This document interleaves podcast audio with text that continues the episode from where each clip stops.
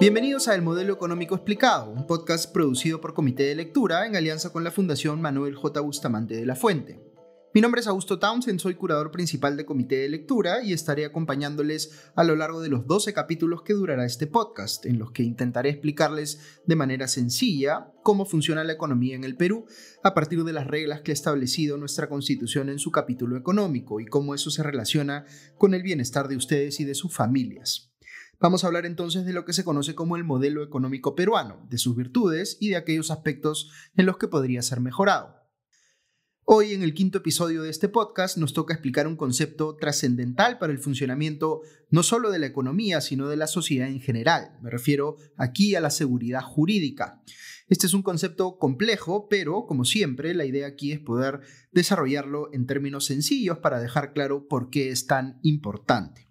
Recordarán que en episodios anteriores hemos hablado de cómo la confianza es lo que hace funcionar a la economía, pues es lo que nos lleva a intercambiar cosas en el mercado en transacciones que típicamente crean valor para todas las partes involucradas. Cuando yo compro algo, obtengo un producto o un servicio que me permite satisfacer una necesidad a un precio al cual estoy eh, dispuesto a pagar. Pero quien lo vende también se beneficia porque el precio que obtiene es mayor a lo que cree que vale aquello que está vendiendo. Esta es la magia de la economía cuando los mercados son libres y desconcentrados, es decir, cuando nadie abusa de una posición de dominio. En términos económicos, no es que tengamos una cantidad fija de recursos que repartir entre los ciudadanos de un país, sino que, como resultado de nuestras actividades productivas, del trabajo que hacemos o de los negocios que emprendemos, podemos crear nuevos recursos, cosas que antes no había o que tienen mayor valor agregado y que por tanto permiten satisfacer nuevas necesidades.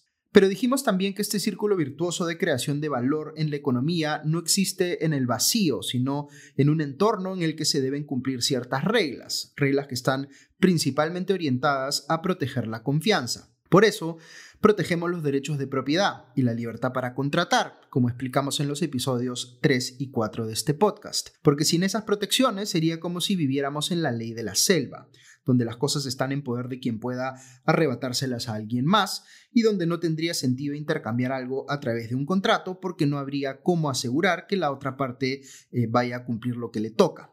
Si no hubiera derechos de propiedad y libertad para contratar, las economías operarían quizá a niveles de subsistencia, como ocurría con nuestros antepasados miles de años atrás, pero no existiría la sociedad moderna como la conocemos, esa que ya se va por la quinta revolución industrial y que, por ejemplo, puede meter en un chip miniatura dentro de un teléfono una computadora que antes no cabía en un cuarto entero o puede crear en cuestión de meses una vacuna para un virus que acabamos de conocer. Estos niveles de avance tecnológico no hubieran sido posibles si no existiera el sistema de mercado, que es, como les he explicado antes, la mayor herramienta de colaboración a gran escala que ha inventado el ser humano.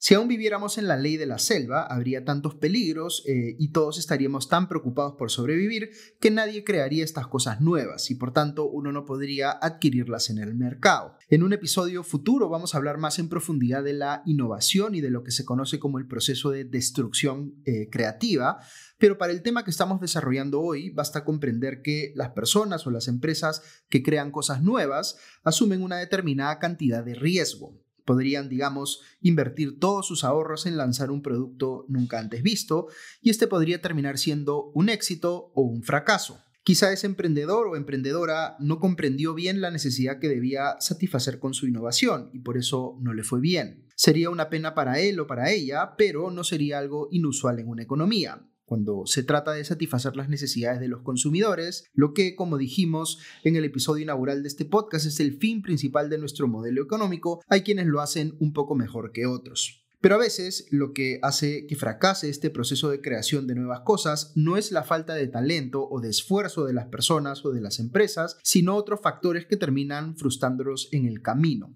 Quiero explicarles esto con un par de ejemplos. Aquí va el primero. Imaginemos que una ingeniera recién salida de la universidad diseña una máquina revolucionaria que permite purificar el agua a un costo bajísimo, algo realmente extraordinario para la sociedad. Va ella a la agencia de propiedad intelectual, el Indecopi en el caso peruano, y registra una patente a su nombre para proteger su derecho de propiedad sobre esa invención. Pero una empresa que tiene más recursos que ella copia su invento y lo empieza a producir a gran escala, como si fuera suyo. Nuestra ingeniera demanda a esa empresa que se está aprovechando ilegalmente de su creación, pero la empresa, digamos, soborna al juez y nuestra ingeniera pierde el proceso judicial. Ella había invertido todos sus ahorros en desarrollar esa invención. Pese a su enorme talento, nunca más vuelve a aventurarse a crear algo nuevo. Si no tiene cómo proteger sus creaciones y otros van a poder aprovecharse ilegalmente de ellas, lo que conocemos en términos coloquiales como piratería, ¿no es cierto? pues no vale la pena para ella asumir el riesgo. Otros innovadores tecnológicos, conscientes de su caso, deciden por su lado registrar y lanzar sus propias invenciones en otros países, donde sí sienten que sus derechos de propiedad intelectual van a ser protegidos.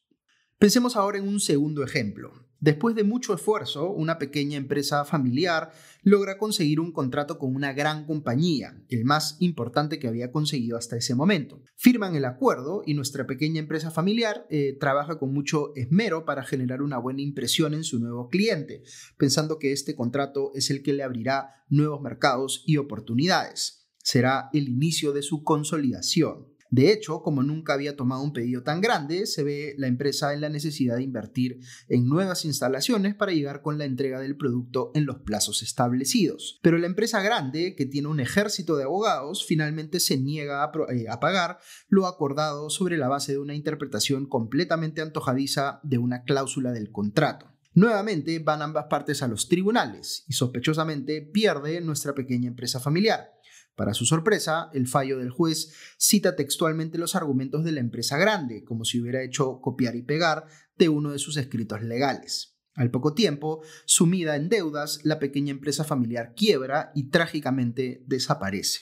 Ok, ¿qué tienen en común estos casos? Pues son ejemplos de conflictos entre privados en los cuales quien debía resolverlos, una entidad del Estado, no hizo valer los derechos de la parte afectada. A la ingeniera de nuestro primer ejemplo le violaron su derecho de propiedad intelectual y a la pequeña empresa familiar de nuestro segundo ejemplo le violaron sus derechos contractuales. Para ellos es como si la patente, que es un título de propiedad, o el contrato, que supuestamente debieran eh, conferir derechos, no valieran ni la tinta y el papel en el que fueron escritos. Ahora, podemos pensar en estos casos como situaciones en las que se ha cometido una injusticia puntual. Individualmente, cada uno es una tragedia. Pero pensemos por un instante que no son una excepción, sino la regla, que lo normal en un país es que uno no pueda depender en que el sistema de justicia y las autoridades en general hagan respetar los derechos que tienen las personas y las organizaciones, según lo establecen las propias normas del país o los contratos que se firman al amparo de estas. Ya no estamos hablando entonces de un problema puntual, sino de una situación que es transversal a la sociedad. Cuando eso ocurre, le llamamos, ojo con el término, inseguridad jurídica. Es decir, los agentes económicos, la ingeniera o la pequeña empresa familiar de nuestros ejemplos, no solo asumen el riesgo normal del negocio que están haciendo, sino que asumen un riesgo mayor que se conoce como riesgo regulatorio, eh, que es el riesgo de que el sistema de justicia no haga valer los derechos que uno tiene. Ahora, voy a explicarles un tercer ejemplo que es un poco distinto. Los dos anteriores tienen que ver con conflictos entre privados, en los que una parte viola un derecho y logra salirse con la suya. Pero pensemos ahora en una empresa que viene a invertir en el país. Quiere desarrollar, digamos, una central hidroeléctrica enorme que va a operar por los siguientes 40 años por lo menos, permitiendo que los peruanos tengamos acceso a energía más barata. Pero el eléctrico es un sector altamente regulado, lo que significa que la empresa va a tener que cumplir con un montón de normas que le dicen cuánto y cómo operar y cuánto puede cobrar. Como la inversión inicial de este proyecto es muy elevada, la empresa tiene que entender primero todas esas regulaciones y otras más generales que se aplican a cualquier empresa, como las normas tributarias que establecen cuánto deberá pagar en impuestos, para hacer así un cálculo de qué rentabilidad debe tener para que se justifique económicamente ir adelante con el proyecto. Recordemos que mientras mayor sea el riesgo asociado a un proyecto, más alta debe ser la rentabilidad esperada para que tenga sentido desarrollarlo. Ok, nuestra empresa hace entonces sus cálculos considerando las regulaciones del sector y lo que establecen las normas tributarias y encuentra que sí vale la pena hacer la inversión, pues esta tiene una rentabilidad esperada acorde con el nivel de riesgo estimado. Pero dos años después de desarrollada la central hidroeléctrica ocurre lo que la empresa nunca pensó que iba a ocurrir Cambia el gobierno de turno en el país y la gestión entrante hace un cambio mayor en la regulación del sector que ahora obliga a la empresa a cobrar menos por la energía que vende. Los cálculos que había hecho la empresa originalmente ya no sirven. Con ese cambio regulatorio, la operación ya no es rentable. Tarde o temprano, esta cierra y con ello los ciudadanos que habían tenido un beneficio inmediato por la reducción de las tarifas terminan siendo perjudicados en mayor medida en el mediano y largo plazo, porque con la salida de esa central vuelven a pagar tarifas más altas. Fíjense en lo siguiente, lo que le genera un problema a la empresa en este tercer ejemplo es una decisión del gobierno que cambia por completo lo que aquella esperaba ganar con el negocio. Lo que ocasiona esa afectación es una modificación en la regulación del sector en el que está la empresa. Pero podría haber sido también una modificación en el marco tributario, es decir, un alza de impuestos. O peor aún, el gobierno podría haber considerado que el sector energético es, entre comillas, estratégico y tomado por tanto la decisión de estatizar esa empresa, es decir, de quitarle la propiedad sobre ella a sus inversionistas para que quede ahora en manos del Estado. Hemos usado el término estatización en esta última variante del ejemplo, pero en realidad podríamos usar de manera general otro término que se conoce como expropiación. En las tres variantes de este último ejemplo, sea eh, un cambio regulatorio, un cambio tributario o una estatización, el Estado está apropiándose de algo que le pertenece a la empresa. En la tercera variante se apropia de la empresa misma, pero en las primeras dos se apropia de manera más o menos directa de sus utilidades. Recordemos ahora lo que dijimos para nuestros dos primeros ejemplos, el de la ingeniera y el de la pequeña empresa familiar. Ambos podrían ser vistos como injusticias que los afectan a ellos individualmente, pero dijimos también que si este tipo de afectaciones no fuesen la excepción, sino la regla general en el país, tendríamos un problema transversal de lo que hemos llamado inseguridad jurídica, es decir, la incapacidad del Estado de hacer valer los derechos de las personas o de las organizaciones.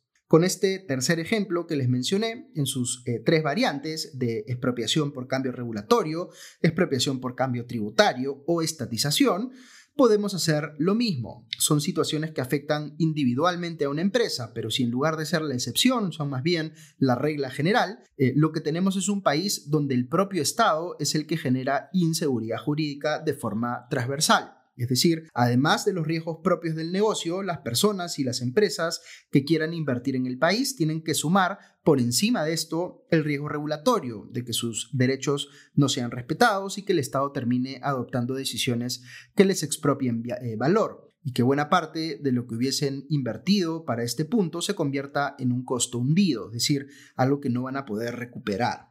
A veces pensamos que los inversionistas y los empresarios actúan sobre la base de corazonadas, que siguen su intuición y que les gusta arriesgarse. Ciertamente es el caso de algunos, pero no de la mayoría. Hacer empresa supone asumir riesgos, pero los riesgos propios del negocio y de la competencia que uno puede enfrentar. La existencia de estos riesgos es algo positivo, no para los negocios que fracasan, evidentemente, pero sí para la economía en general, porque generan los incentivos correctos para innovar y competir en el mercado en beneficio de los consumidores. Pero el riesgo regulatorio no tiene nada de positivo, es más bien un problema. Cuando no hay predictibilidad en cómo se va a comportar el Estado y las empresas sienten que en cualquier momento las pueden expropiar vía cambios regulatorios o tributarios, o peor aún, estatizar, simplemente no van a tener el grado de confianza suficiente como para invertir en ese país. Algunas lo harán, pero desarrollarán formas cuestionables para controlar ese riesgo, como estar cerca del poder político de turno.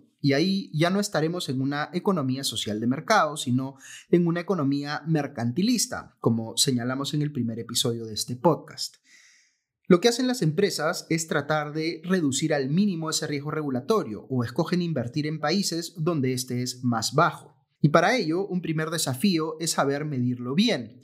No hay una única forma de hacerlo. Existe lo que se conoce como el indicador de riesgo país que siguen las agencias clasificadoras. Pero también hay índices de libertad económica, de competitividad, de protección de derechos de propiedad, de facilidad para abrir negocios, de respaldo a la democracia, entre otros.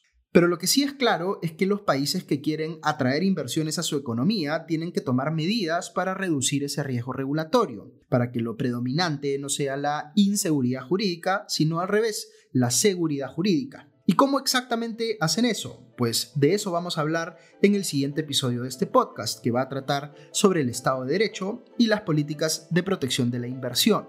Muy bien, esto ha sido todo por nuestro quinto episodio de El Modelo Económico Explicado, podcast producido por Comité de Lectura en alianza con la Fundación Manuel J. Bustamante de la Fuente. Esperamos les haya gustado y por favor escríbanos para hacernos llegar sus comentarios o cualquier pregunta que tengan y que podamos absolver en futuros episodios. Que estén muy bien y ya nos escuchamos pronto.